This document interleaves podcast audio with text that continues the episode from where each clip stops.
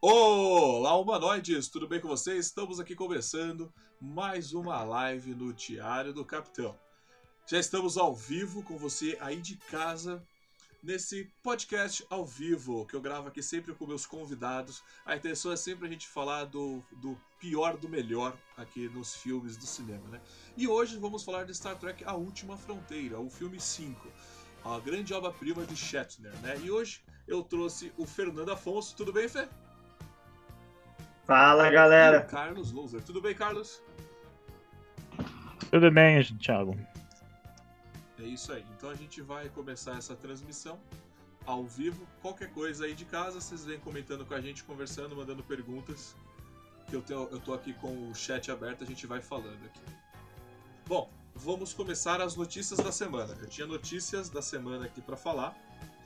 É, vamos lá, primeiramente, deixa eu abrir aqui essa semana, incluindo o Shatner, que eu achei isso bacana.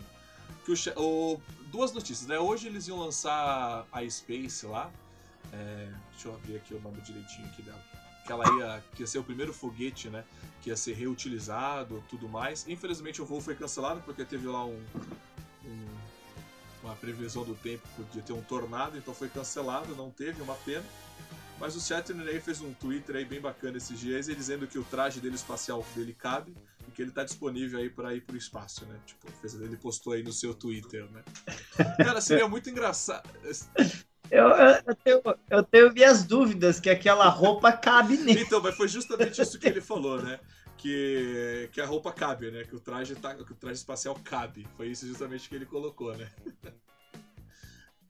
Cara, seria muito engraçado o Shatner ir para o espaço, cara. Seria algo assim épico. O Capitão Kirk numa missão. Porque eu aposto que ele ia fazer alguma piada bem, bem, bem, bem a cara dele. Exato. Estilo Shatner, né? É, Carlos, quer comentar alguma coisa sobre o, o vovô indo para o espaço? Ah, o William Shatner é aquele negócio, né? Ele parece o Romário, né? Volta e meia ele tem que falar alguma coisa para ficar visível na mídia, né? Ele tem essa, ele tem essa síndrome Sim. de Romário um pouco, né? Então ele tá sempre ali falando alguma coisa. Os fãs gostam, Continua, então, né? sabe? Então deixa ele falar. É deixa ele falar, é. Mas foi, foi muito legal que os caras do Red Letter Media lá, quando foram fazer o review da primeira temporada de Picard, eles colocaram, eles, eles fizeram uma crítica falando que é, o Picard tá velho, afinal, senhores de 90 anos não conseguem mais fazer as coisas e colocaram um vídeo atual do, do, do, do Shatner andando de bicicleta e dando voltas em bicicleta numa, num, num artigo que fizeram com ele, assim. É a nova onda que está pegando, bicicleta elétrica. Ele mostra o Shatner pra lá e pra cá com a bicicleta e o caramba. É muito engraçado. sendo o nosso capitão ativo aí. Eu gosto muito do Shatner, cara, porque ele, ele é bem ativo, né? Ele até, até o final da até o final, assim, não vou dizer final da sua vida que ele tá vivo ainda. Mas assim, ele tá sendo ele, ele, tá não, vivo, ele tá vivo, né? Ele tá ativo, ele não ficou meio caquético, né? A saúde dele ajudou bastante nisso. E promove muita diversão pra gente, né? Essa semana também aí rolou na internet o, é, uma live do Omelete, né? Com os, com os atores do Picard, né? Do seriado. Algum de vocês viram? É, na verdade, essa eu não Carlos? acompanhei, não.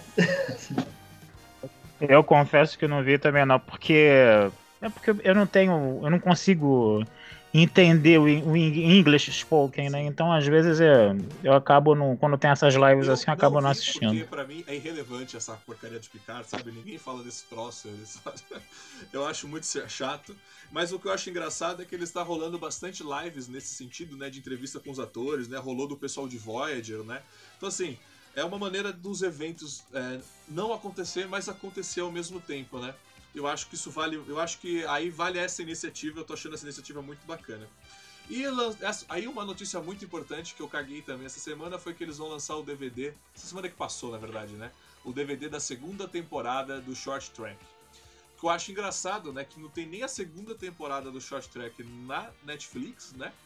E eles já vão lançar e vai ser vendido pela Amazon, né? Então assim, Star Trek, essa nova era, tá bem, bem bagunçado os seus sistemas de distribuição. Tem DVD da primeira são- temporada do Short Tracks juntas. também? Ah, é, as duas juntas acho que É. dá, porque uma temporada de sete episódios curtinhos, é, não, mas as duas talvez tenha aí já ficar mais legal para um DVD.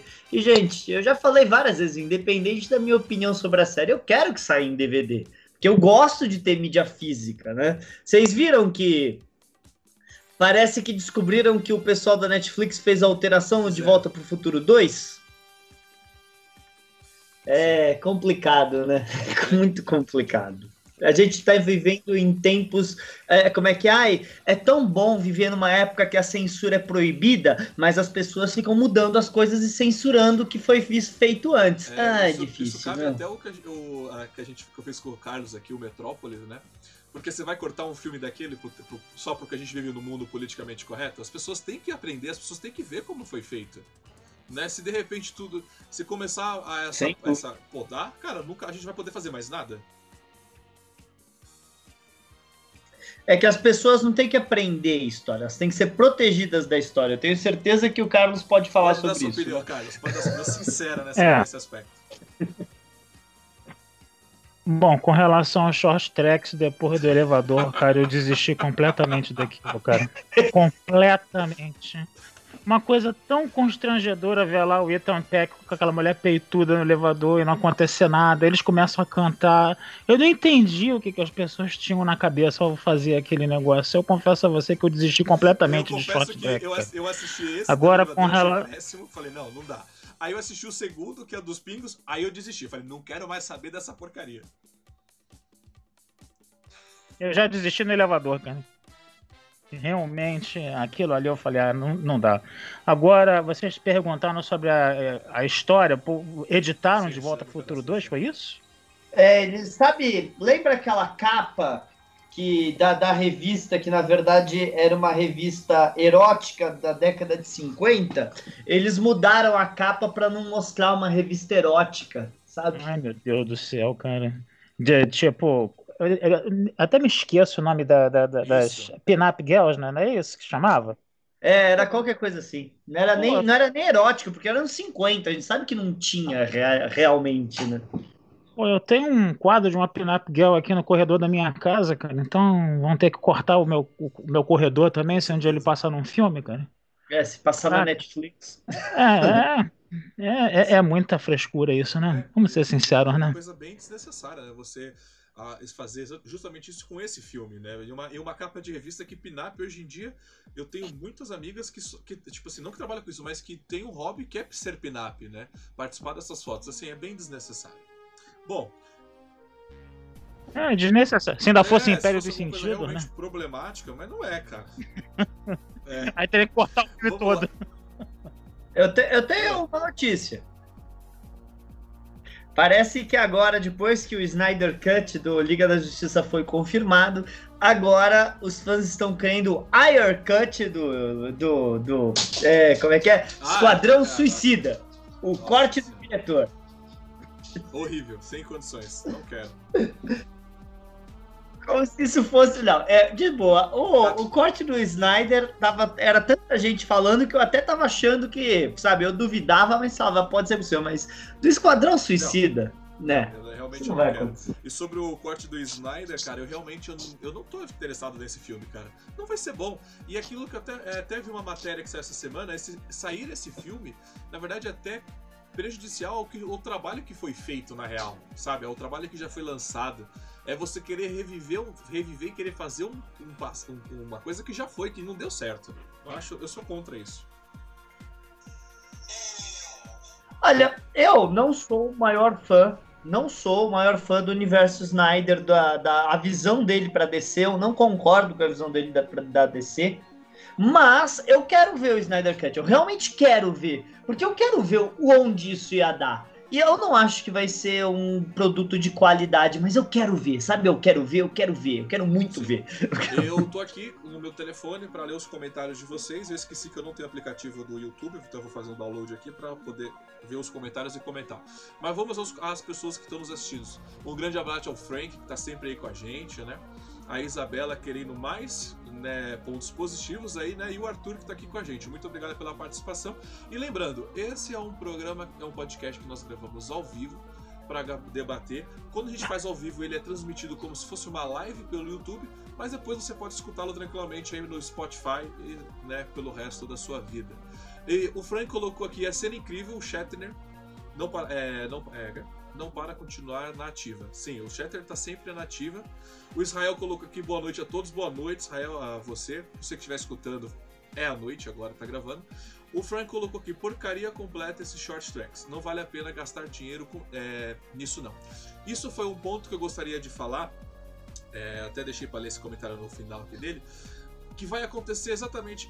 Olha o que o Frank colocou. É, não vale a pena gastar dinheiro com short tracks. Eles vão lançar esse troço em mídia física, não vai vender, isso vai ficar na prateleira. Aí sabe que eu vou ser obrigado a escutar que Star Trek não vende. Não vale a pena. Não é que não vale a pena, meu amigo. Não vale a pena você fazer esse produto. Eu ainda tô esperando Voyager, você entendeu? Toda vez que lança a nova a série clássica em DVD, isso esgota nas prateleiras. É só vocês fazerem o produto certo e correto. É isso que eu tenho para falar. Ah, assim, eu sou completista, né? Eu quero minha coleção sempre completa. Então eu, eu compraria. Mas assim, eu vou ser totalmente honesto. Quando eu fui comprar o DVD da segunda temporada de Discovery lá fora, quando eu vi o preço, eu falei, não, eu vou, não, eu não vou pagar tudo isso. Eles estavam cobrando, era coisa de 5, eu não lembro se era 50 ou 60 dólares Blu-ray. E precisava ser o Blu-ray para rodar aqui no Brasil, porque o DVD normal não roda aqui no Brasil. Desculpa, gente, vocês sabem quanto que dá 60 dólares? Na época o real tava 4 alguma coisa? Ah, desculpa, gente, eu não, eu, eu não ia pagar aquilo. Não ia, nem a pau. Ixi, tem que ser, tem que ser muito tarado por Star Trek pra ter mídia física de Discovery, cara. Muito tarado demais, cara. Tarado demais. É, é completamente é, fora. É, é surreal. Realmente.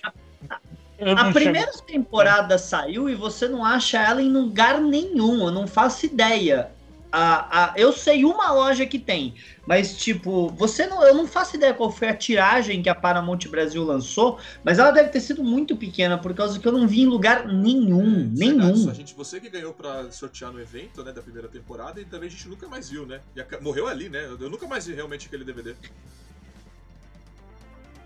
É, então, a gente ganhou vários da Paramount naquele, naquele evento mesmo, tal. Inclusive, eles apoiaram o evento. Foi o único evento que a gente fez que a Paramount entrou como apoio. É, a gente ganhou vários eventos, sorteamos lá pro pessoal e tal, mas, tipo, nem tinha. Eles nem levaram para vender, sabe? E, foi, exatamente. Foi, foi loucura. E vai ser lançado as séries em DVD porque o Tracker gosta de comprar essa coleção. Vou dar um exemplo aqui. O, o, a gente tem dentro do evento uma galera, o, o, o Grace lá, o Rogério, qual que é o nome dele? Ele faz esses DVDs para vender porque o pessoal pede, né? Porque o Tracker quer ter isso na sua coleção. Então isso é válido. E eu gostaria de lembrá-los, né?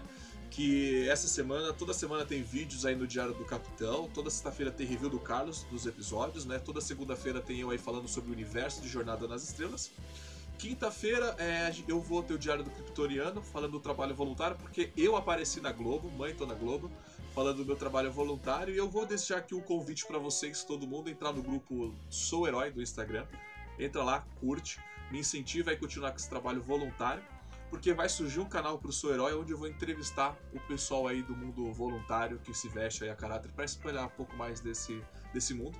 E Fernando, eu gostaria de parabenizar você pelo seu último vídeo que você fez aí sobre é, como que é? é? Star Trek, né? Na meio, crise da meia-idade, né? Crise da meia-idade. Crise da meia-idade, é. Vídeo, né? Pra quem não entendeu, tá, tá bem no título, né? O que, que ele fala, né? Star Trek aí tentando ser moderno, o tio da Sukita? Né? Então aí tá, tá de parabéns. né? Acho que a galera tem que entender isso, né? Porque se você não entendeu, acho que você tá precisando é, ser mais aberto às coisas novas. Parabéns aí pelo seu vídeo. Bom. Pois é, gente. Posso falar rapidinho sobre isso? Porque, porque o pessoal lá na Nova Frota acho que não entendeu muito bem o que o Fernando estava querendo dizer, né? E aí gerou até uma uma discussão lá no grupo lá da, de, de WhatsApp da Nova Frota, né? E, e pô, o, achei até legal que o Navarro foi, né? Saiu em defesa do Fernando lá no grupo, né? Mas a analogia, também quero deixar registrado aqui que a analogia também foi muito boa, né? Eu só deixei lá no grupo da Nova Frota lá que o, o, a Star Trek está em crise de meia-idade porque está com más companhias, né? Que é uma coisa que geralmente Sim. acontece com adolescente, né? Mas tudo bem. Não, mas quando, quando eu fui fazer, eu, eu, eu tava pensando, pô, Star Trek na, vai, nasceu nos anos 60. E aí, quando seria uma criança, tinha série animada. Olha que legal. Então aí eu fui passando na minha cabeça, fui vendo a, a idade Pô, quando o Star Trek teria 20 anos, estava tendo a nova geração. Quando o Star Trek teria 30 anos, estava tendo a, a, a Voyager e Deep Space Nine. Eu fui fazendo essa analogia na minha cabeça e eu vi. Quando Star Trek fez 50 anos, estava na época de JJ Discovery e tal. E, e é o negócio do é, divorciar da esposa e querer sair com uma mina mais nova, sabe? É, é muito igual o que acontece. Então, JJ Abrams é o tio da Suquita? É possível, vai saber. Que o Alex Kurtzman seria o quê? não quero nem olha, pensar o que seria o Alex Kurtzman nessa, é, assim, nessa comparação. O, o Israel colocou aqui, Thiago, não fala assim. Tem que entender que alguns estão em crise, é, respeita. Eu vou respeitar mesmo as pessoas que estão em crise, porque muita gente está em crise. E o Navarro sai em defesa do Fernando, porque o Navarro tá bem nesse momento, né? A gente não sabe se o Navarro quer ser o adolescente com o tênis colorido, né? Ou ele quer ser o paizão, né? Tá complicado. Coitado do Luiz. Um abraço aí pro Luiz Navarro. Bom, mais alguma coisa? É, eu, eu, cara, de boa, quando eu tiver quase 60, eu quero estar tá bem que nem o Luiz, cara. Pô, o Luiz tá bem pra caramba. Tá é, se o Luiz pintar o cabelo de preto, a gente acha que ele, a, nova frota voltou no tempo, né? ah, é, bom, Chegamos aí aos 15 minutos iniciais, que todos os primeiros 15 minutos, já lembrando, a gente sempre fala aí dessas, das notícias da semana, do que tá rolando do momento da semana. E agora nós vamos para dentro desse universo discutir o melhor do pior, né? E hoje nós trouxemos aqui o filme Star Trek A Fronteira Final, né? O, o número 5 do filme, né? Dirigido pelo Kirk, né? O nosso famoso William Shatner, né? É, para abrir essa discussão aqui, eu vou trazer o Fernando, porque hoje eu tô, gente, eu tô bem corrido, eu tô pintando a minha casa toda, eu até não tava muito afim de fazer hoje, mas o Fernando falou: Não, Thiago, vamos gravar, tá dando resultado pra caramba esse, esse seu programa, então vamos lá falar. Então, Fernando, eu vou puxar então você para você trazer a sua opinião inicial sobre o filme. Depois a gente trabalha mais o roteiro, né? Mas a sua opinião inicial sobre o filme. Bem, eu acho que o filme 5 de Star Trek, né, o famoso Shatner Fest, é mostrar o porquê que só porque a pessoa é um ator conhecido e querido pelos fãs, não quer dizer que essa pessoa pode dirigir, tá? Vamos deixar muito claro, o William Shatner é o meu ator favorito, tá? Eu acho deve ser talvez o meu ser humano favorito. Isso não quer dizer que ele pode dirigir qualquer coisa, mantenham aquela pessoa longe da cadeira do diretor, pelo amor de Deus. Mas tendo dito isso, eu gosto muito desse filme. Você gosta muito do filme? Eu gosto do filme por causa que, uh, vamos deixar claro, o, o, filme, em vários momentos, ele não, não sabe o que ele quer ser, a, a piada, é, o humor é forçado, não é aquele humor, estamos rindo com os personagens, a gente está rindo dos personagens. Isso é uma coisa que a gente sabe, é, era de vez em quando uma coisinha acontecia ali, mas normalmente a gente se divertia com eles, não deles, né? E, e, e o humor ficou forçado, os efeitos especiais do filme parece que são inferiores aos filmes anteriores, a história meio nada a ver, para falar a verdade. E o filme passou por vários problemas que depois a gente comenta, mas apesar de tudo, cara, qualquer chance, qualquer chance de ver aquele set na Enterprise, para mim, é fantástico. Bom, vou a minha opinião aí, a minha opinião geral, né, mais abrangente desse filme, antes a gente entrar naquilo. Roteirozinho, produção, depois melhores e piores momentos. vamos lá, o filme 5 realmente é o que eu menos gosto, é o que eu menos assisto, né? Eu descobri esse filme vendo na sessão da tarde, por incrível que pareça, assisti na sessão da tarde esse filme, uma vez que passou, eu falei, caraca, existe esse filme? Né? Porque é um filme realmente não muito bom. Ele não tem muita, eu, ele não tem muita lógica. Eu costumo dizer que o filme 5, ele tem um problema. É, é, ele, tem um problema ele tem um probleminha, uma parte ruim. É, a, é do início ao fim, sabe? Aquela, aquele pequeno pedacinho, quando começa e quando termina. É, mas assim, ele é um filme que, como nem o Fernando falou, você acaba rindo dos personagens, né? Que ficou muito cômico. Mas é um filme que você consegue assistir e se divertir. Você tá vendo Star Trek. Apesar daquilo tá ruim demais, você tá vendo esse Jornada nas Estrelas, né? Eu também concordo que deixar é, personagens de, se dirigir ou dirigir um programa como aconteceu com Picara recentemente, que eu achei que foi você dá muita liberdade pro ator querer fazer o seu personagem, você vê que não dá certo né? Eu não gostei. Se o cara realmente não, tipo um Jonathan Frakes, que é um cara realmente para isso, o cara que trabalha com isso, ou o Nimoy, filho do Nimoy, não é legal. Né? Então, assim, o, o problema do filme eu costumo dizer que talvez seja a direção. É, depois eu dou mais os detalhes técnicos do filme. Eu vou passar. É o filme que eu gosto, mas é o que eu menos assisto. Tipo, eu não faço questão de assistir mesmo o filme. Vou passar agora a bola para o Carlos. Bom, para eu poder falar de Jornada nas Estrelas 5, eu tenho que falar dos dois filmes anteriores, né? Porque minha experiência em Jornada nas Estrelas começou com Jornada nas Estrelas 3, né? Procura de Spock, né? Eu, antes disso, eu era muito criança, né? Meu pai, eu, eu me lembro do meu pai vendo a série, ele morrendo de rir, com dois caras mal-humorados brigando, né? Na televisão, um parecia um demônio, né? Então Star Trek para mim era isso, né? E aí depois é que eu fui ver o Jornada nas Estrelas 3 A Procura de Spock, muitos anos depois, né?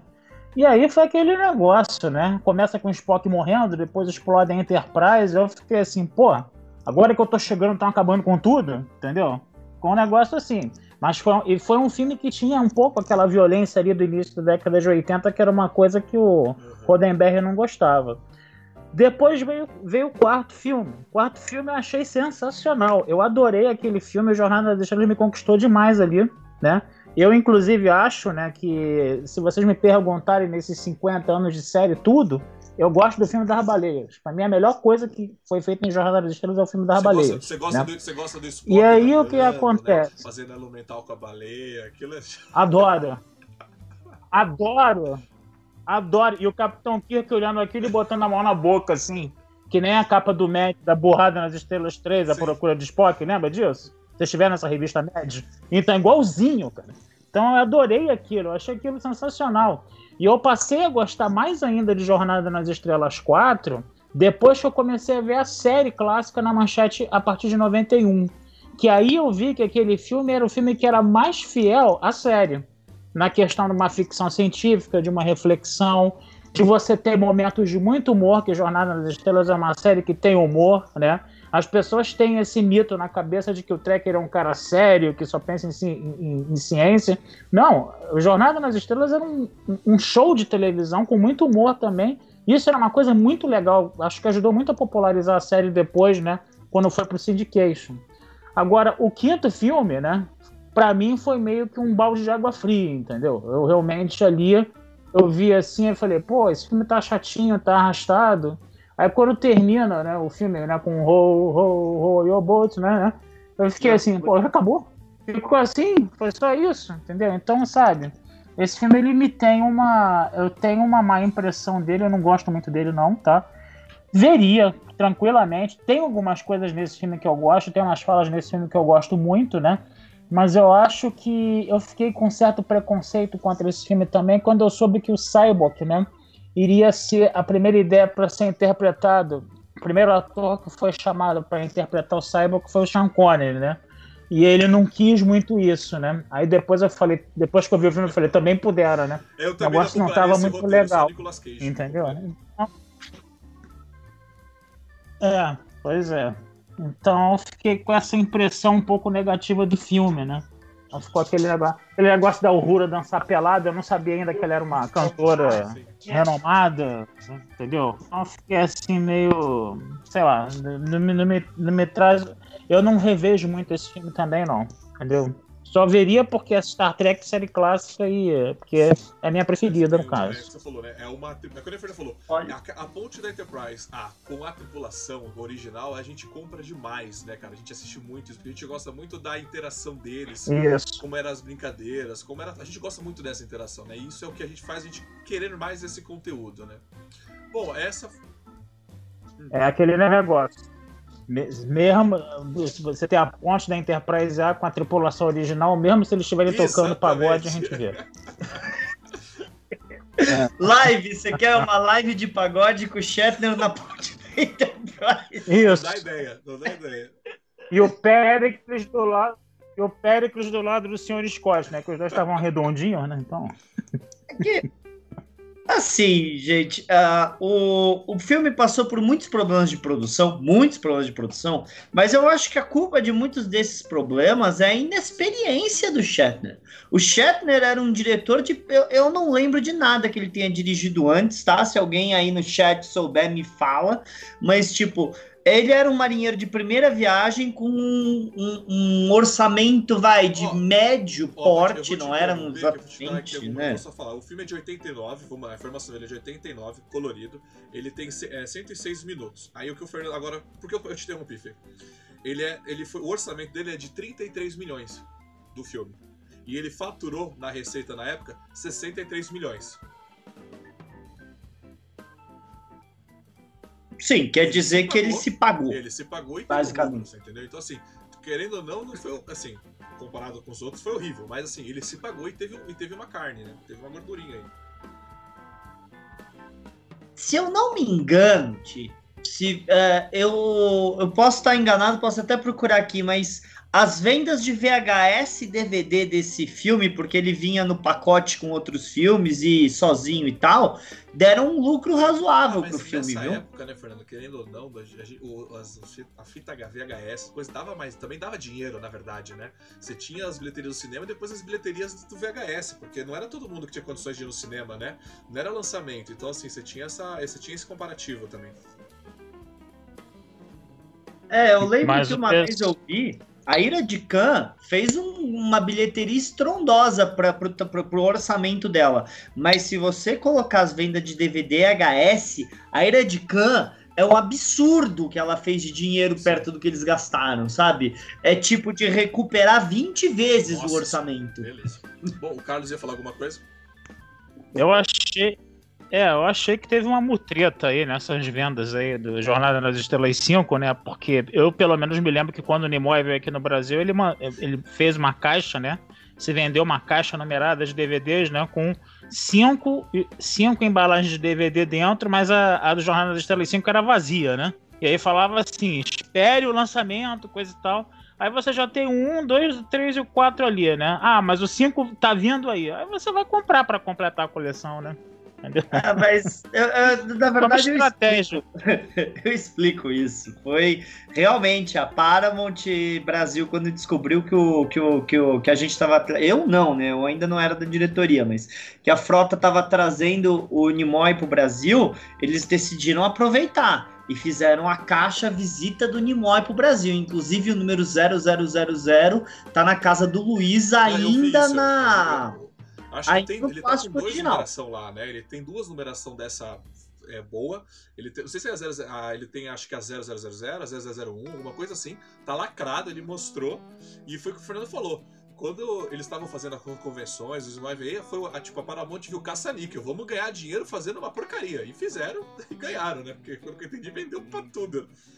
É, porque eles só imprimiram o papelão, porque aqueles quatro filmes que estavam lá dentro já tinham sido lançados. Eles pegaram tudo que não tinha sido vendido, meteram dentro de um papelão e deixaram espaço para o filme que eles ainda não tinham lançado. Média, né? O que, falar a verdade, eles deviam ter deixado espaço para dois, né? Que aí ficava o 5 e o 6 e fechava o série É, uma clássica. coisa que eu particularmente, inclusive até tenho aqui, não sei se, ou se eu joguei fora. Não, não sei, tô nem aí. Vamos lá, vamos continuar aqui, não sei onde que tá. É, eu ganhei uma vez. é, eu não gosto de comprar, por exemplo, isso que vocês falaram. Ah, compra a coleção fechada. Por exemplo, Indiana Jones. Eu ia comprar a coleção dos três filmes. Eu falei, não vou comprar essa porcaria, porque vai ter o próximo filme desse troço.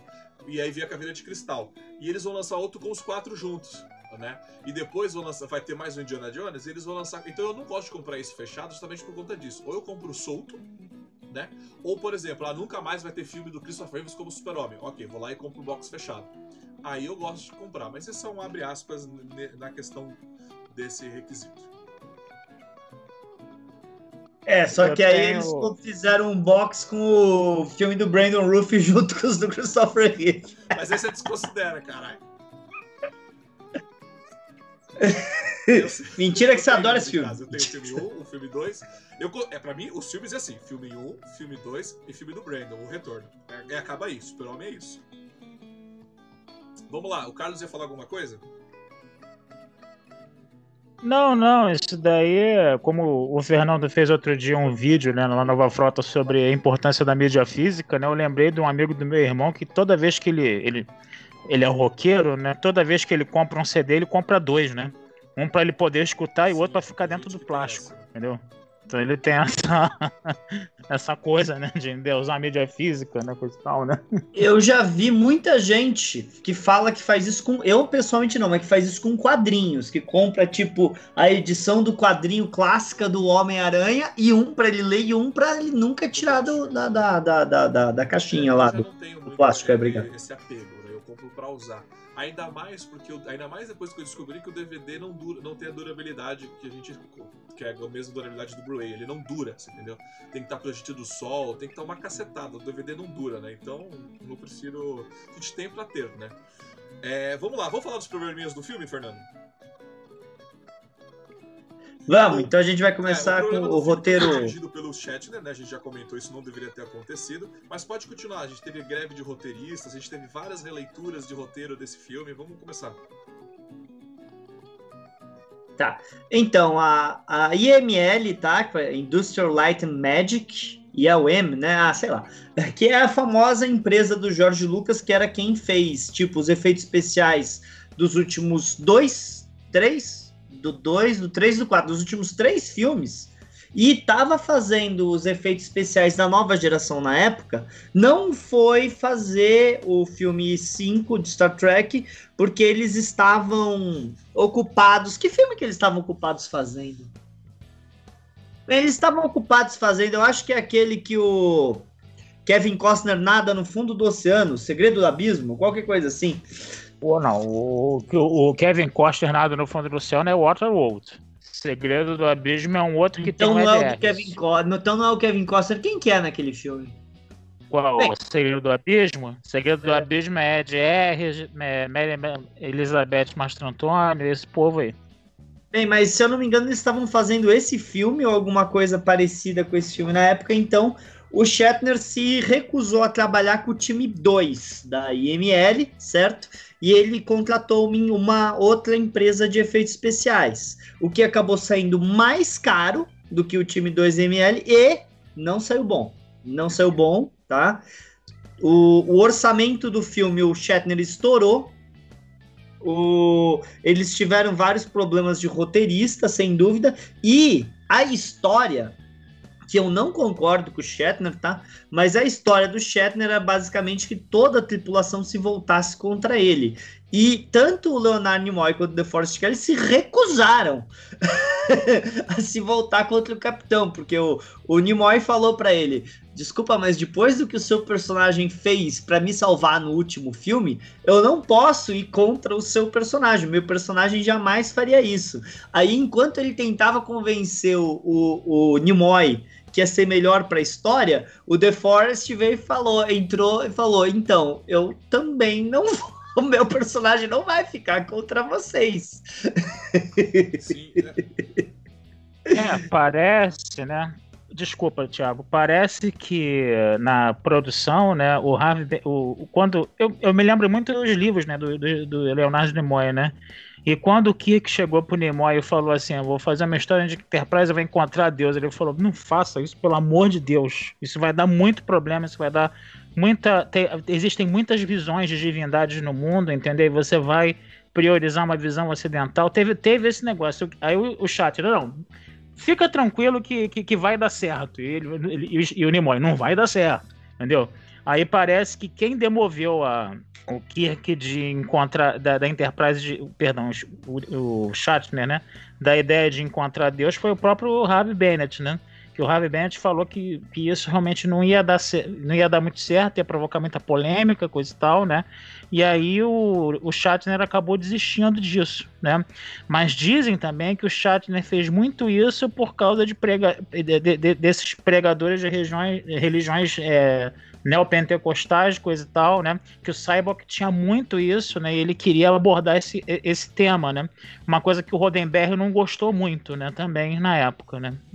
Pelo que eu me lembro da pesquisazinha rápida que eu fiz hoje antes de conversar com vocês. É, o, o Gene era ateu, né, gente? Vamos deixar isso claro. Não que ele não deixar, não que ele proibisse se discutir religião, mas ele era ateu, ele não curtia muito isso, tá?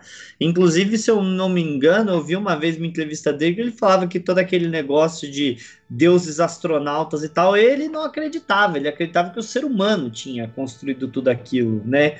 Mas, tipo, independente disso, a, a história sofreu muitos problemas. Se você assistiu o DVD, a, o, a cena final era para eles serem transportados para o inferno de Dante, basicamente, no livro A Divina Comédia, e, e monstros de, te, de, de pedra saindo do chão para enfrentar eles, e toda uma coisa de ação e tal. Tudo isso aí foi reduzido à, à, à cabeça do, da cabeça do, do, do suposto Deus perseguir eles por um vale, por causa que acabou o dinheiro e o que eles gastaram para construir os homens de pedra que deveriam atacar eles não deu certo. É, é, é, um filme que sofreu demais pela inexperiência do Shatner. E vamos deixar muito claro: existem alguns filmes por aí que tiveram diretores inexperientes que se deram bem por causa que o pessoal que estava fazendo o filme tinha dinheiro à, à torta e à direita. Tô olhando para você, Ryan Johnson, que gastou quase meio milhão para meio bilhão para fazer o, o, último Jedi. Quando você coloca um diretor inexperiente, ele acaba, ele perde a noção do que é ter dinheiro e acaba o filme não ficando bom. E a Paramount não deu todo esse orçamento, deixou o Shatner estourar as coisas. E o orçamento já estava estourado, então ele teve que cortar a grande batalha final. É, cara, e a gente também sabe que o Shatner só quis fazer esse filme porque o Nimoy fez o anterior, né, cara? Então, assim, ah, também teve essa briguinha do tipo, briguinha de ego, né? Peraí, se ele pode, eu também posso, né? Então, assim, rolou muita treta antes de fazer esse filme. Então, então assim, não é um filme é, é, é, é, difícil. É difícil a gente saber a, a, a, real, real, real verdade, porque as histórias são coisas. Mas o que dizem é que o contrato original dos dois falava que o que um fazia, o outro tinha direito. Então o Shatner teria usado essa cláusula para forçar a Paramount a deixar ele dirigir. Essa cláusula do contrato que ele jogou na cara, agora assim, se ele tá no contrato, tudo que ele faz eu faço, então eu quero um filme. Mas assim, a, o que eu digo nisso, assim, até de orçamento, é mais questão de planejamento. Acho que esse filme faltou um grande planejamento, sabe? Vamos contar uma boa história. Aí fica naquilo das ideias loucas de um, aí a galera fica tentando consertar aquela ideia louca do cara, aí, aí saiu o que saiu, entendeu? Então assim, esse filme acho que ele sofreu muito com isso. Né? De, de, bastante. Então assim, Poderia ter sido um filme bacana, mas acabou sendo bem prejudicado por isso. Olha, apesar de todos esses problemas, e o filme é muito problemático, apesar de todos esses problemas, uh, eu acho que o Shatter teve uma sorte muito grande que ele estava trabalhando com um elenco que não precisava ser dirigido. Porque ninguém precisa dirigir o Leonardo Nimoy para ser o Spock, ninguém precisa dirigir o George Takei para ser o Sulu. Eles sabem o que eles têm que fazer, sabe? Esse foi uma sorte do Shatner. Se ele tivesse pegado um elenco inexperiente, aí sim a gente ia ter tido um problema, hein? Será que foi o elenco que dirigiu o Shatner, então? Cara, é, é, eu lembro, eu lembro.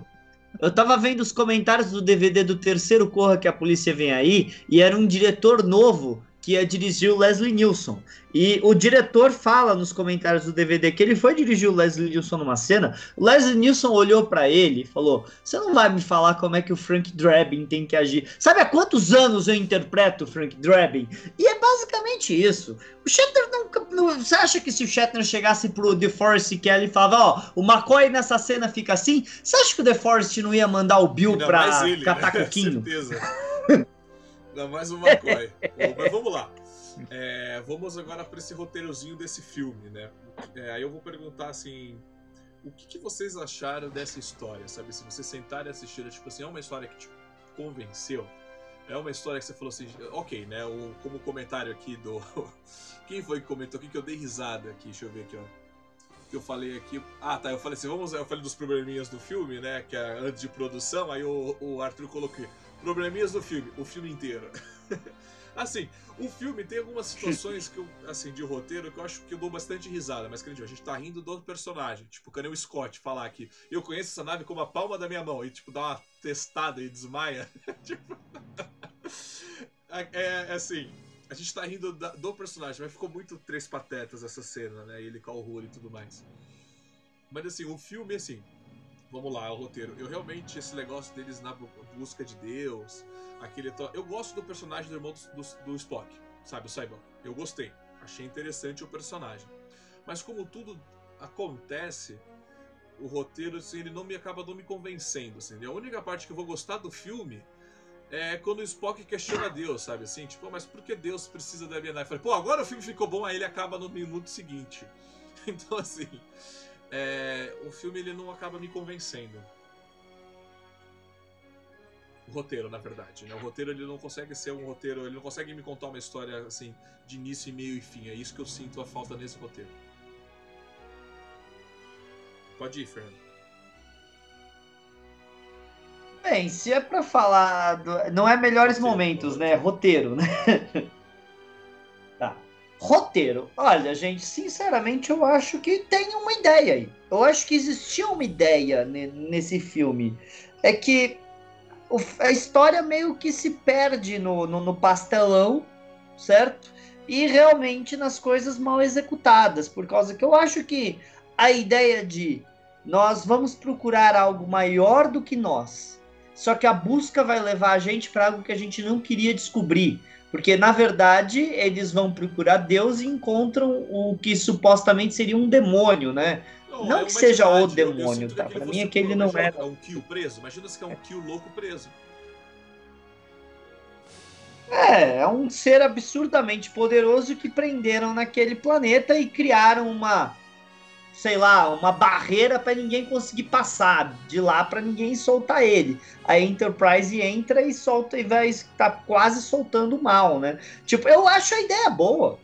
Mas, de novo, a execução é, é o cérebro de Spock. Eu acho o cérebro de Spock uma ideia interessante. Mas execução, quem foi. A, a, as soluções que o roteiro dá para os problemas que eles apresentam é, são muito problemáticas. Carlos? É, é o, o, roteiro realmente ele parece ser muito cheio de barrigas, né? Tem umas coisas ali meio estranhas, coisa e tal, né? Mas uma coisa que eu gosto nesse filme é que tem uma referência, né, ao, ao, ao segundo episódio piloto da série clássica, né? Porque é, onde nenhum homem jamais esteve, né? A Enterprise ela atravessa aquela barreira que está no centro da galáxia, né? Naquele episódio piloto, né? Então achei interessante trazer isso, né, para o filme, né? Foi uma foi, uma, foi um easter egg legal aí, né? Para os caras que são fãs de Jornada nas Estrelas mesmo, né? Que eu, por exemplo, quando vi esse filme lá em 89 no cinema, eu não sabia da Grande Barreira ainda na série clássica, né? Aí quando eu vi o episódio piloto da, da série clássica, né, o, o segundo episódio piloto, né? Onde nenhum homem jamais esteve, eu vi que eles atravessavam aquela barreira roxa, né? Eu falei, ih, aquela barreira do Jornada nas Estrelas 5, né? Então, isso eu achei uma coisa legal, né? Teve um easter egg ali legal, né? Mas é aquele negócio, né? Eu tô mais ou menos na opinião do pessoal aí. É uma ideia interessante, né? Porque, por exemplo, ela poderia. Ela tá trabalhando a questão da religião, entendeu? É, de uma forma que de repente o Gene Roddenberry gostaria, embora ele não tenha gostado da ideia de Deus no início, né? Mas ele vai botar a religião como, tipo assim, o charlatão que está enganando as pessoas que têm boa fé, esse negócio todo, né? É uma ideia interessante de ser trabalhada em Jornada nas Estrelas, eu, sabe? O problema é que a execução do filme em si mesmo, né, não foi muito satisfatória, né? Teve umas coisas ali que realmente ficaram estranhas, né? Aquele Klingon lá, por exemplo, aquela, aquela ave de rapina Klingon, com aquele monte de Klingon marombado lá, entendeu? Que, sabe?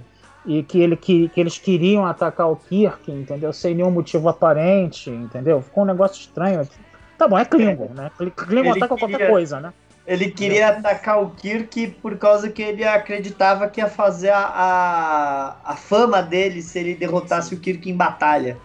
É, pois é, mas sabe, é, é, é, eu acho que, mesmo sendo um Klingon, eu acho que é um motivo um pouco, sabe, fraco, né? É uma justificativa fraca, né, para você atacar Enterprise assim tão gratuitamente, né? Mas é isso aí. Esse que, é esses é que são os problemas do filme, né? Bem, eu acho bem legal a, essa cena. Eu até ia comentar nos melhores momentos. Não eu vou deixar a cena para os melhores momentos porque eu gosto dessa cena.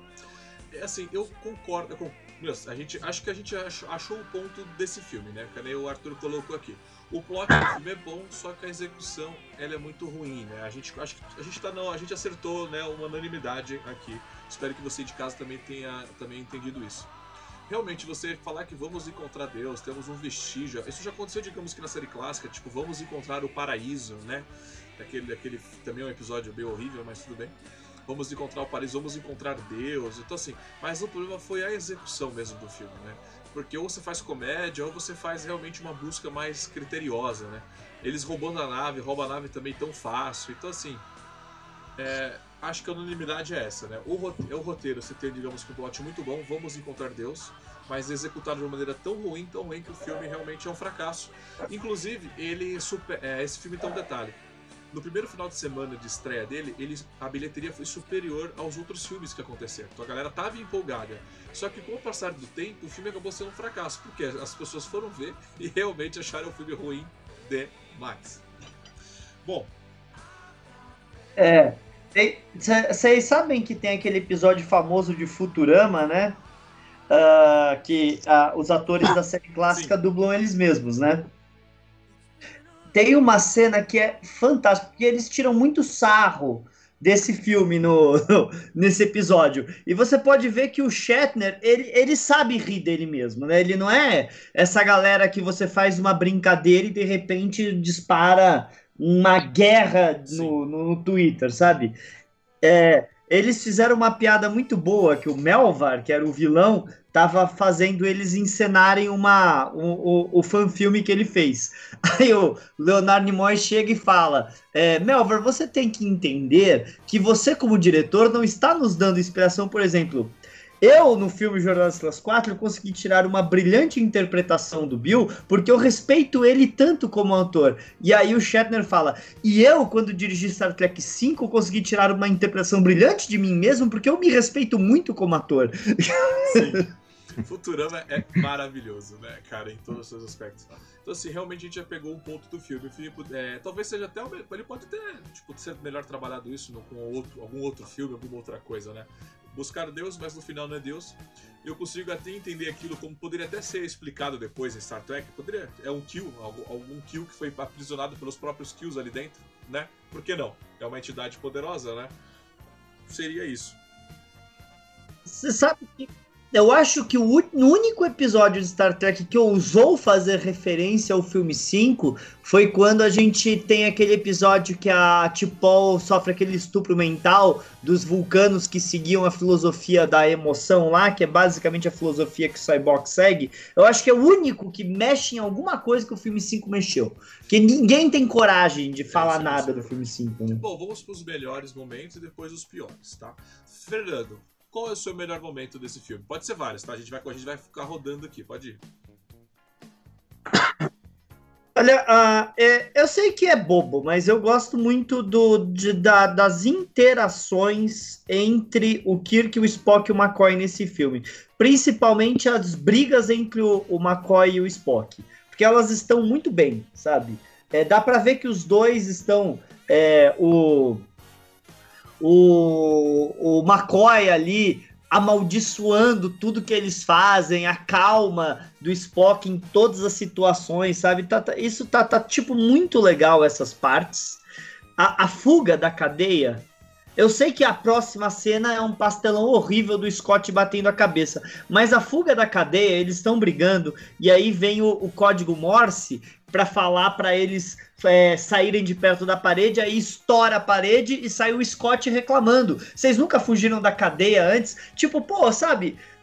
bem feito. As interações deles estão muito boas, tá? E eu fico muito chateado de ter aquela hora que o Cyborg tenta convencer eles na, na, na no, no, no observatório, que na verdade era o promenade da Enterprise D, no observatório, né? Que eles vão ver.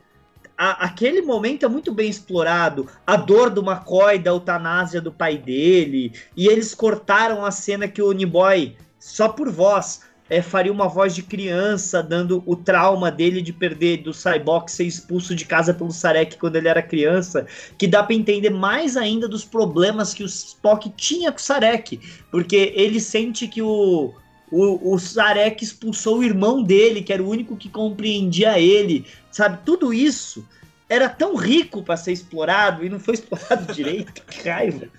É, e, e, a hora, que o, e a hora que o, que o Kirk fala que ele não quer perder a dor dele, que ele precisa dos erros dele para continuar.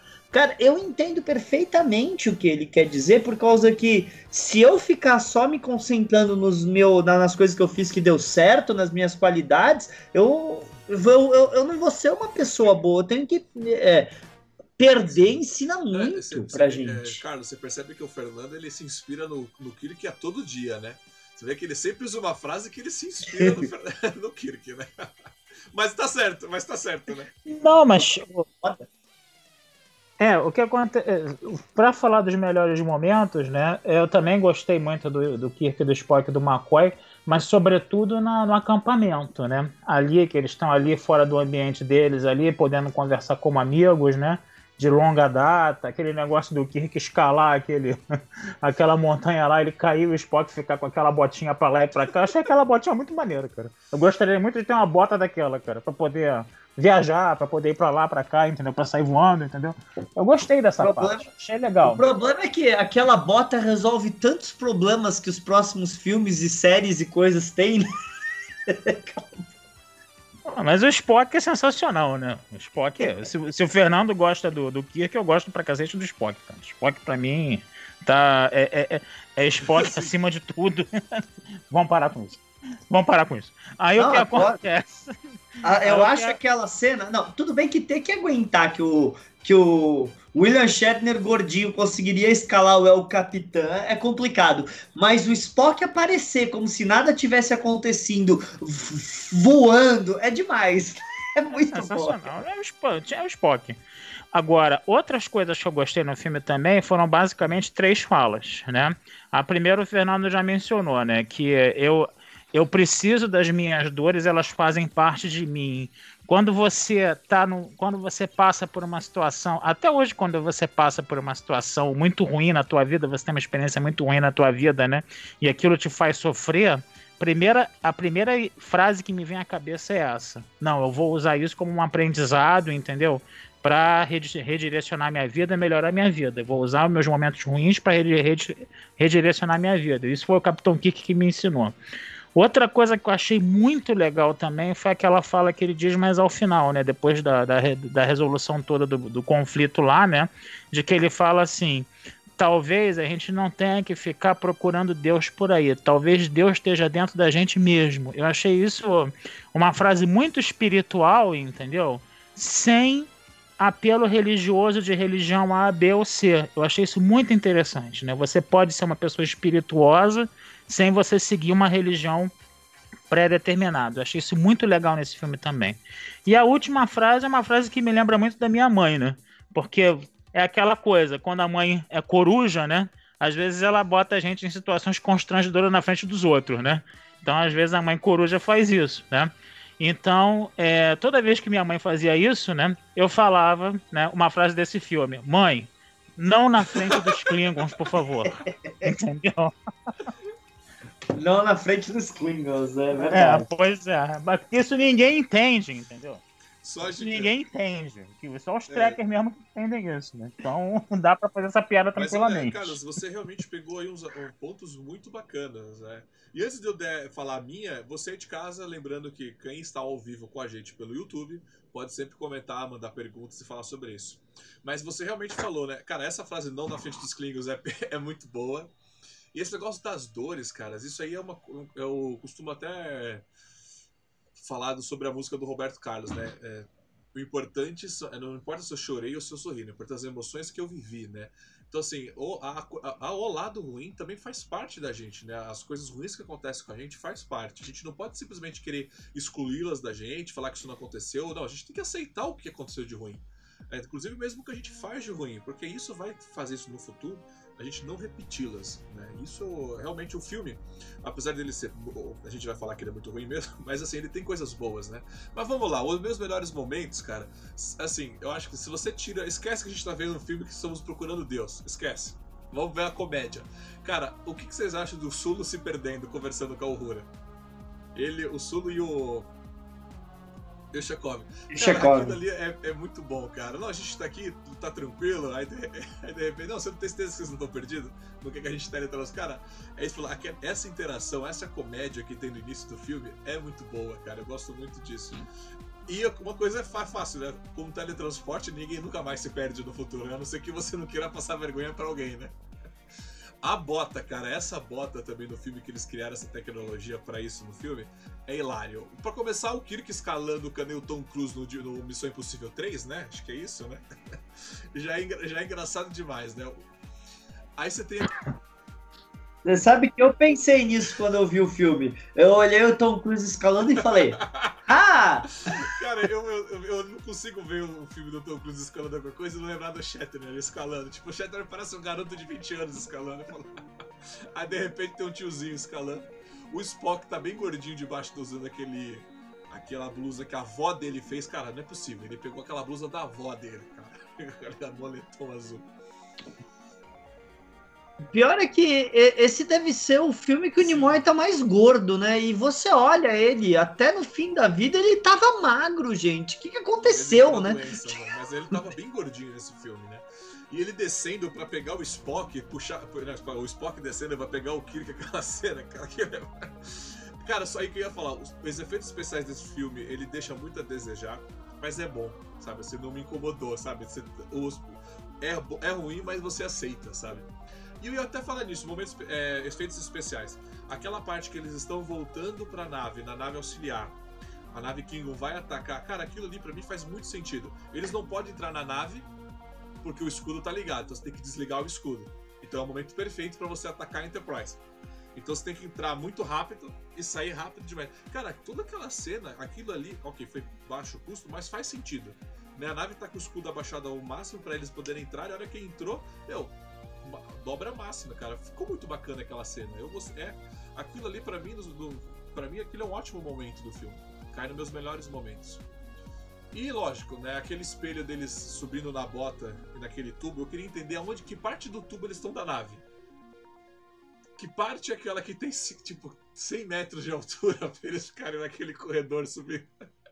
Não, são 100 andares, gente. Aquilo é a, o cara que fez aquilo, eu não acredito naquilo, porque a Enterprise não tem 100 andares, meu Deus ver, do céu. Não existe nenhuma nave da frota que tem 100 andares. É, tá escrito deck.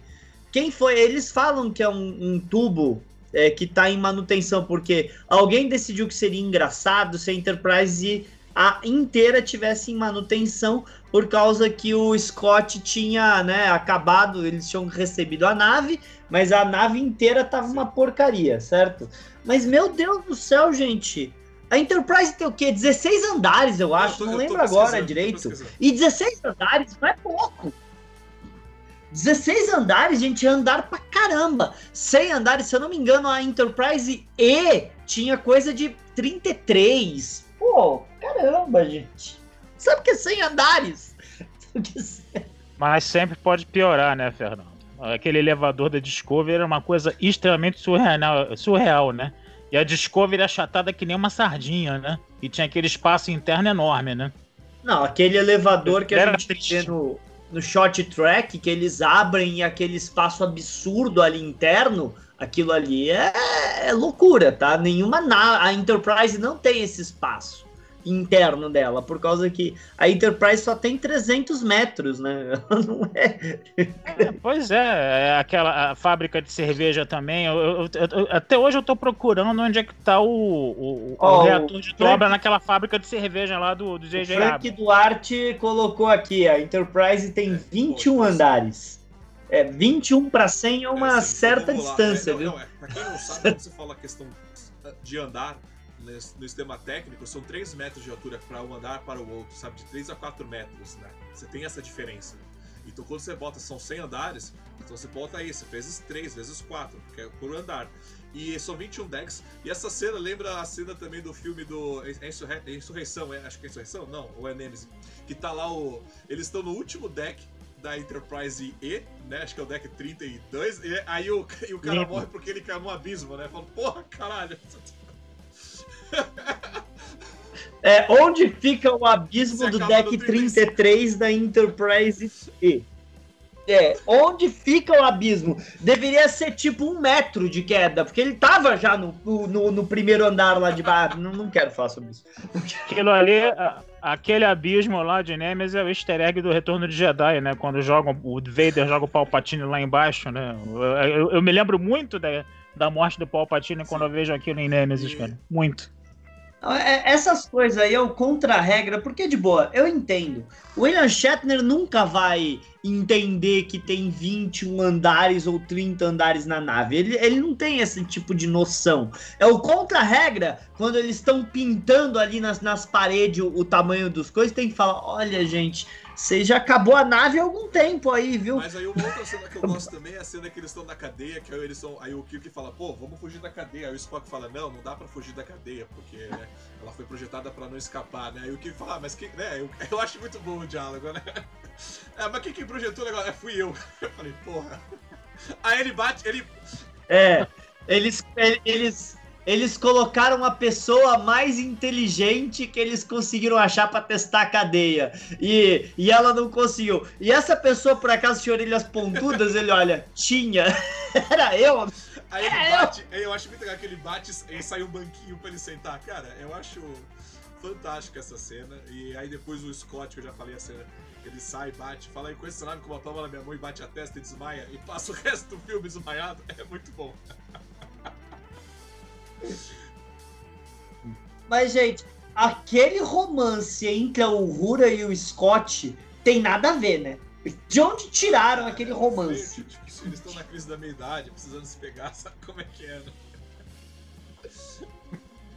Não, eu até lembro do Scott sendo super Sim. protetor com a Uhura no Nômade, lembra? Quando apagam a memória dela. Mas tirando isso, cara, é, é, é, ok, é mais aceitável do que o Uhura e o Spock lá nos filmes do JJ. Mas mesmo assim, gente, a Uhura não tinha isso com os outros. Ela, é, ela não era uma adolescente que ficava olhando os caras. Ela era uma oficial, gente. Ela estava lá no trabalho dela. Ela era uma mulher competente. Não é uma comédia romântica pode cair nesse aspecto, talvez eu não possa ser a melhor pessoa para falar nisso, mas ali eu vejo todos como, é, como profissional, ali você tem todo mundo é tripulação de uma nave, ali ninguém fica no romance. É isso que eu, eu costumo ver assim, você entendeu? No, ali não tem esse negócio tipo o Spock namorando a Uhura é, no filme novo. Isso para mim não, não, não, não, desce, cara. Realmente isso não, isso não desce. É diferente de, um, de uma Voyager, que a galera não tinha mais esperança de voltar pra Terra mas tem momentos diferentes ali, né? Então eu realmente acho que é, você acaba tirando crédito da, da própria Rura, sabe? Porque ela tá ali como uma profissional, certo?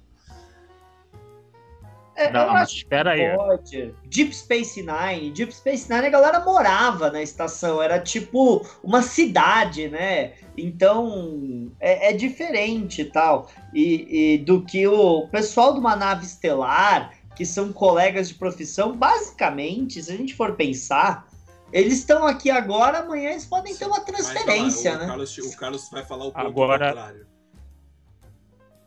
Só pra zoar. Não, vocês estão achando. Vocês estão achando que é, é, a, a, o romance entre o Uhura e o Spock lá foi a invenção da cabeça do JJ? Mas, gente, Vocês são, vocês são mais trekkers do que eu. A gente tem que lembrar lá do Sal da Terra, do Estranho Charlie, né? Que a Aurora dava em cima do Spock descaradamente. Mas Sim, sabe o que, que é descaradamente? Eu acho que o JJ, o JJ pegou essa ideia dali.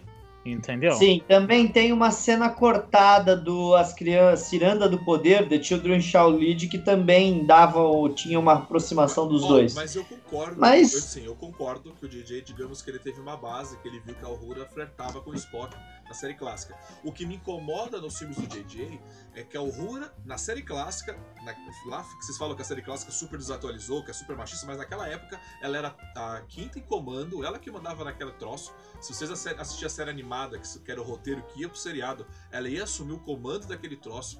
E ao longo dos filmes você vê que a Uhura ela é uma puta profissional.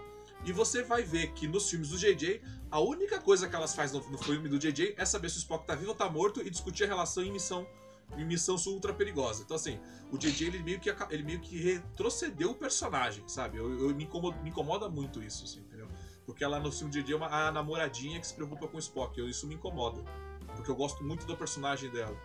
Olha, eu, a, aquela cena no Into Darkness, no meio de uma perseguição em Cronos, ela pede pro capitão parar de falar para ela poder ter uma DR com o Spock no meio de uma perseguição é difícil de ver, tá? É muito difícil de ver que oficiais da frota se portariam assim no meio de uma situação de risco absurdo no planeta natal da nação inimiga. É difícil, tá? É muito difícil.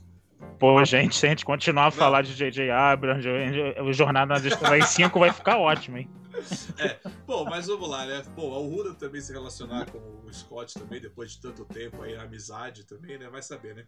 Mas uma coisa que eu sempre escuto das minhas amigas que já casaram, eu falo assim, nunca case com o seu melhor amigo, porque ficar casada com o seu melhor amigo é a pior coisa que tem, porque é seu melhor amigo, não é seu né, amante.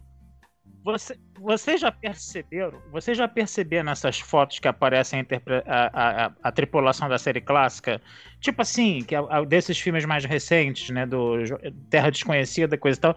Vocês já perceberam que a Aurora sempre tá com a mão no ombro de alguém? Já perceberam isso? Eu acho aquilo tão fofo, cara. Entendeu? É uma amizade de longa data, entendeu? É, é isso que vocês estão falando, entendeu? Não é essa, essa, esse, essa coisa de, de, de atração sexual, entendeu? É, é, é uma coisa mais de uma amizade, de um carinho. Então, às vezes, essa coisa aí que foi vista no Jornada das Estrelas 5 vai mais ou menos dentro dessa vibe aí, né? Agora ah, a gente sempre tem que lembrar que a Aurora apareceu ah, nua não, nesse, vamos, nesse filme, vamos né? Vamos entrar nos piores momentos, então, do filme? Vamos entrar nos piores momentos. Vamos entrar. A gente já tá com uma hora e dois minutos de gravação, mas assim, o filme tá bom. O Rura, o Rura nua não é pior dos momentos, não, não cara. O pior momento pra mim é o seguinte, cara, que dá, assim, não, nada contra a cena, mas a pior momento, assim, cara, dá, o pior momento do filme, eu vou começar. Pra mim, o pior momento do filme é o filme todo, sabe? Assim, realmente o filme é muito ruim de assistir. Do início ao fim, ele é triste, como muita gente já comentou aqui. Mas, cara, eu queria entender da, de quem foi a ideia? Olha, o Rurai, eu tenho uma ideia ótima aqui agora. A gente vai pegar você no meio do deserto e vai fazer você ficar dançando, você entendeu? Cara, eu quero entender de quem foi essa ideia, cara. Para mim, o pior momento é de quem teve essa, essa para mim foi uma das piores ideias, cara. Eu acho que foi o Shatner, viu? Eu Só acho pode, cara. Foi. Pior que foi um easter egg. Acabou sendo um easter egg, né? Porque é. ela cantava na série, né? Acabou sendo easter egg isso. É né? assim, a gente não via ela cantar há muito tempo, realmente, né? Muito tempo não, a ah, gente viu ela cantando assim, é que, assim, clássico nesse filme. Não, é que, ah, eu acho que teve uns dois episódios ou três episódios de clássica que ela canta, mas é que. Uh, não, eu não consigo achar um momento que eu falo, nossa, esse momento é inassistível. Na verdade, é que o filme ele não é, tem é isso. Tudo, né? É que o filme tem partes que é, o filme tem várias. É um conjunto de coisas que você não entende muito bem o porquê que tem esse conjunto de coisas acontecendo. Mas não tem, por exemplo, a parte da Uhura tendo DR com, com, com, o Spock no meio da missão. É, Sabe, não tem essas partes. do filme. do filme, que o filme fica bom, porra. Não, então, é, é, por exemplo, tem, tem várias partes em filmes que a gente gosta que a gente fala, é, mas essa parte não, não, não funcionou para mim, não ficou legal tal. A verdade é que o filme, para mim, não tem essa. A parte que eu achei ruim. Não, não tem uma parte que eu achei ruim, uma parte que é revoltante. É que ele é fraco, ele é mal conduzido, ele não vive ao potencial dele. Mas não é culpa de uma cena específica, não é culpa de uma coisa, sabe? Eu particularmente, eu particularmente não gosto de três momentos ali. Primeiro, aquela ave de rapina dando tiro naquela, na, naquele vigia genérico lá, coitado, né? Que depois que a gente viu o Vigeiro ali no, no Motion Picture, né, sendo aquela entidade, coisa e tal, de repente eles pegaram e, e pegaram um, uma, um outro Vigia lá genérico para dar tiro como se fosse lixo espacial, acho que aquilo eu achei meio, meio triste. Outra coisa também foi quando a, a ave de rapina deu um tiro na Enterprise, né, a Enterprise entrou em dobra imediatamente, né, aquele efeito especial lá, entendeu? Tem propaganda de sucrilhos que tem melhor efeito especial do que aquilo, entendeu? E a terceira parte também foi quando eles chegaram no planeta, né? Que você tinha o Romulano, você tinha o terrestre, você tinha o Klingon, né? E cada um falando na língua dele o paraíso. Aquilo ficou, sabe, um clichê desgraçado. Aquilo ali ficou, sabe, muito muito insuportável para no, no, meu ponto de vista. Não sei, vocês aí. Ah, mas isso, isso é tudo culpa da má condução do Shatner, né? Que Sim. fez Claro. pastelão, clichêzão, coisa. E, a, e os efeitos especiais de baixa qualidade e tal. É.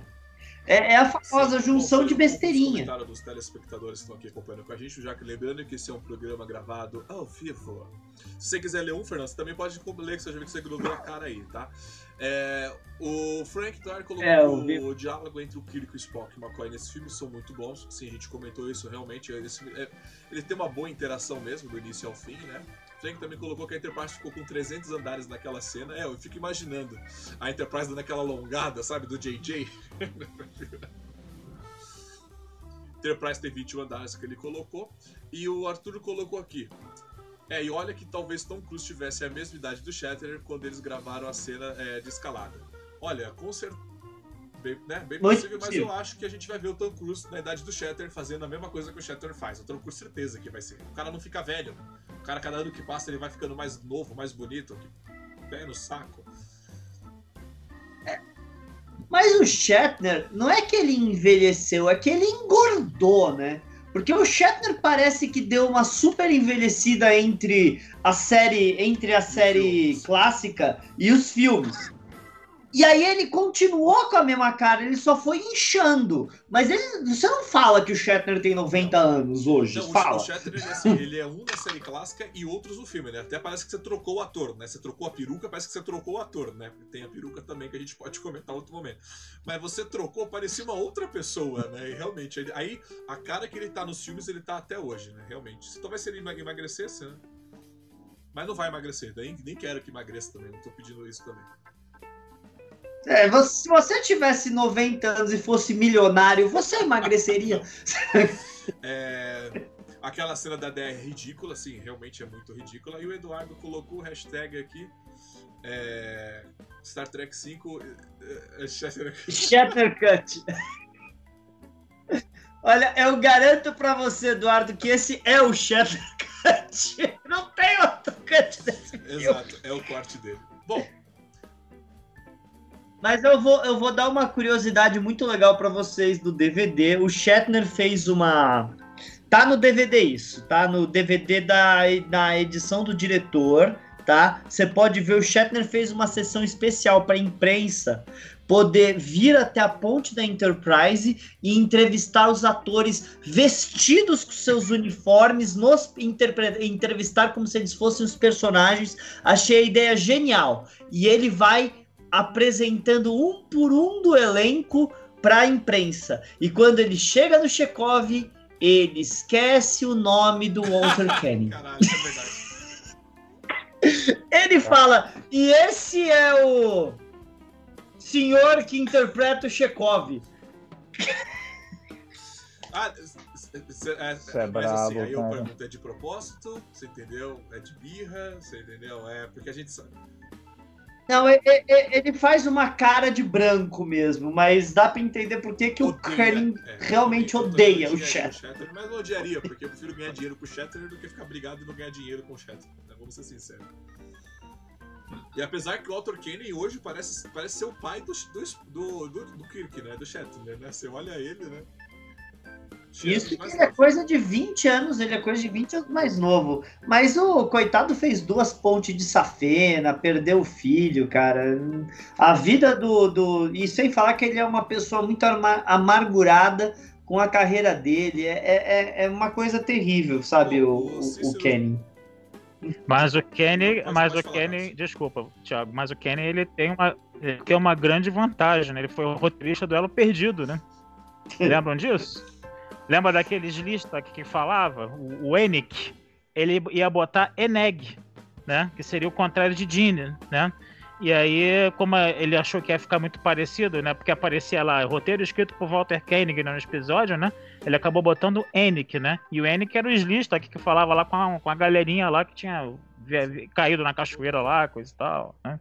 Então eu, eu, eu achei muito bacana isso. Ele também foi o roteirista do Spock Infinito da, da, da, da série animada. O Cícero Júnior colocou: vou assistir o filme ainda. Gostei da resenha. É, vamos ver o que eu acho. Vai lá, assiste, depois vem cá e comenta o que você achou desse filme horrível, mas maravilhoso ao mesmo tempo, que seguindo o padrão do Capitão Cash. O... Eu acho que eu tenho visto vários comentários do Cícero aí nas coisas que a gente faz. Ele gosta de Discovery, se eu não me engano. Cícero, você tem todo o direito de gostar de Discovery, viu? Não se preocupe, eu não odeio ninguém que gosta de Discovery. É que eu, pessoalmente, não gosto, mas até aí é um grande problema não, é meu. Assim, é que, é, bom, emendando o que você falou, é que assim, a gente gosta de se zoar. Essa que é a grande questão. Muitas vezes as pessoas acham que a gente está se ofendendo, trocando ofensas. Inclusive, a gente já até. Eu e o Fernando e o Valdomiro já pensamos em fazer zoeiras nesse sentido, porque a gente, na verdade, é uma grande zoeira isso aqui. A gente vem aqui para dar risada e rir com vocês de casa, né? Compartilhar essas informações. Então, assim, a gente não tem problema com ninguém, não importa o que você gosta o que você não gosta. Portanto, a gente gosta de se zoar e fazer as brincadeiras. Então, não tem problema. Eu peço assim: a gente da brincadeira, zoa a gente também. Poxa, a gente gosta do cérebro de Spock, caramba.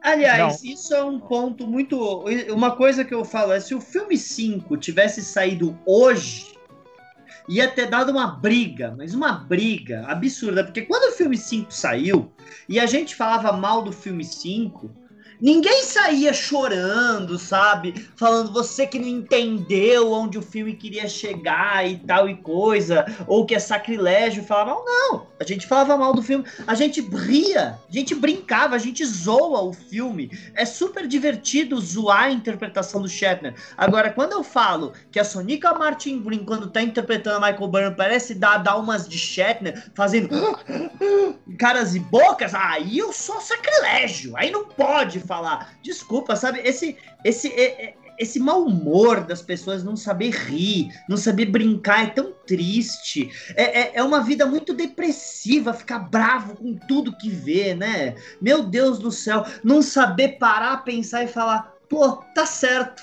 A pessoa realmente podia ter feito essa cena melhor. Engraçado. Não!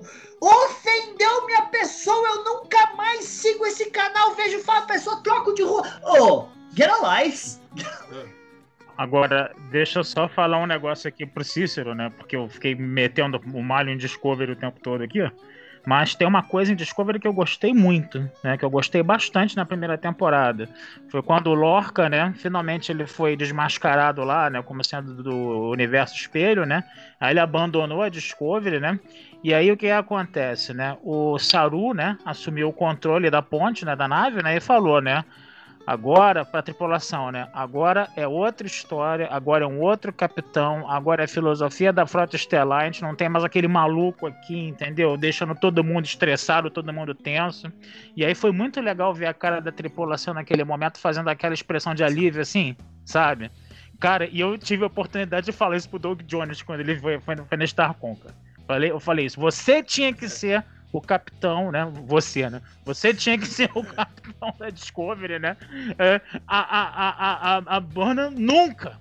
Tinha que ser você. E ele fez uma cara assim, ó. É, pois é, né? Eu ia ganhar mais se eu fosse capitão, né? Mas não deixa eu ganhar mais. Mas, assim, já, já que a gente entrou nesse ponto também, é às vezes que eu sinto muito, às vezes, Fê, E Carlos falou. É que às vezes eu vejo muita gente querendo defender uma opinião. Tipo, não, eu vou defender essa opinião aqui e eu não aceito outra. É tipo, isso eu digo tanto do lado que gosta como do lado que não gosta. Por exemplo, eu vi, eu vi muito isso no Batman vs Super-Homem. Você tem uma galera que defende que o filme é bom pra caramba e você não entendeu, e tem gente que fala que o filme é ruim pra caramba e você não. Não, gente, a gente pode ter opinião que gostou e que não gostou, né? A gente não, ninguém tá ganhando para defender ou ganhando para falar mal. A gente tá aqui pra dar opinião e se conversar, né? E, e ter a troca de opinião. Eu realmente, Discovery não é uma série que me agradou. Mas, por exemplo, que nem vocês falaram, eu amo Lorca, eu amo Saru, eu amo o Pike que foi apresentado. Então, assim, tem muitas coisas do seriado que eu amo, que eu, que eu, que eu assisti porque eu conta da, daquele cara, assim, entendeu? Mas é isso. Se, se, se vocês procurarem aqui no canal do Thiago, eu falo várias vezes, em vários momentos. Matarem o Lorca foi uma das maiores cagadas que eles fizeram, porque eles tinham um personagem ali fantástico, digno de ficar retornando e retornando e retornando de novo. Mas não, né? Mata ele e matou de uma maneira bem boba tanto Discovery quanto Picard, tanto Discovery quanto Picard tem mais ou menos um problema parecido com Jornada nas Estrelas 5. Tem ideias boas, mas são mal desenvolvidas. Eu, é, a impressão que me dá é essa, já que a gente está fazendo essa live hoje, né, de Star Trek 5, né, a impressão que dá é que existe uma semelhança, né, dessa coisa aí de ter sido mal escrita a série, de ter sido mal conduzida, mal dirigida e de ter pego ideias que poderiam ter sido muito boas, que são muito boas, que poderiam ter sido bem desenvolvidas, mas que foram, acabou sendo jogadas no lixo, que foram mal executadas. É, como o Thiago falou no começo, o, o Patrick tem muita mão em, em picar, né? Que o Júnior, o Cícero, o Júnior colocou aqui, né? Eu tô, eu tô aprendendo com vocês no grupo do WhatsApp, deve tá, ele deve estar tá no grupo da Nova Frota, que o Diário do Capitão não tem grupo, eu não suporto grupo. As pessoas falam, vou colocar você no grupo para mandar. Não! Coloca! Eu já trabalho com o WhatsApp, eu não, eu não suporto grupos. eu prefiro falar com pessoas independentes. É, o único grupo que eu faço questão de participar é um chamado A Fonte Definitiva, que tá eu, Valdomiro e o Fernando pra gente. É, é, o Ricardo. O Ricardo pra gente falar Ricardo. mal de vocês. Tô zoando. Pra gente falar coisas do fandom e do nosso canal, porque a gente já tem uma parceria, então pra gente decidir o que a gente vai fazer. Ele colocou que Discovery reacendeu a chama Trekker em mim. Após Star Trek Discovery, vou ter que consumir, é, consumir Star Trek, estou assistindo Voyager nesse momento. O bom de seriado e coisas novas, de, algum, de qualquer produto, é isso. É você reacender a chama e assistir o que estava atrás, né? É o que tentaram fazer também com Star Wars, né? Que vale consumir, né? É, no WhatsApp me indicaram Deep Space Nine, foi intercalar, valeu. Cara, por mim, eu prefiro que. Eu, dica minha, eu prefiro assistir o seriado completo, eu não prefiro que você vá intercalando, não. Porque, querendo ou não, são arcos, é um arco de história, é uma linha de história que eu acho que vale você seguir. Deep Space Nine é uma grande novela. Então eu acho que tem que ser. Eu acho que Deep tem que ser uma coisa que você tem que ver sozinha. Só Deep, porque Deep é uma, uma série que realmente vale muito a pena ser assistida. Pena que a nova geração tem os melhores episódios. Eduardo Leão colocou é, Picard sintético, não conseguiu assimilar. É. Isso aí a gente bateu bem a tecla. Aqui não é mais o Picard, para mim é um outro personagem. Bom, vamos chegando aqui ao final de mais uma live, mais um Capitão Cast. Vou passando aqui pelos meus convidados para eles deixar aqui as suas considerações finais e já dando a sua despedida. Vamos lá, Fê. Bem, gente, como eu falei, o filme é problemático, o Shatner não sabe o que faz como diretor, a inexperiência dele como diretor é notada no filme. Uh, os efeitos especiais são de dar dó, de dar medo, tá? A, a, a maneira das resoluções das situações não é legal. Ainda assim, eu sempre que tá passando esse filme eu vejo, porque qualquer oportunidade que eu tenho de viajar na Enterprise com os atores originais, eu não vou desperdiçar. Sim.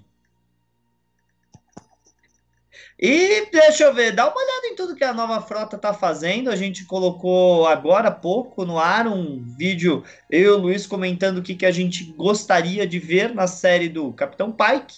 E Provavelmente semana que vem vai entrar o que a gente não quer ver na série do Capitão Pike, tudo bem? Então fica, fiquem ligados aí em tudo que estamos fazendo. Tava poupando aí nos vídeos. É, vai, cara, eu concordo, mas é o famoso. Quando eu faço aquele vídeo do tipo, por que, que temos que valorizar a mídia física, babá, falo da, da sereia, o caramba 4, 150 visualizações. Vamos analisar o topete do Aston Mount. Ele tá digno do Pike? Mil visualizações. É, né? Tem que fazer vídeo pro público. Bom, vou passar agora pro Carlos aí falar os seus, as suas considerações finais e também deixar os seus recados.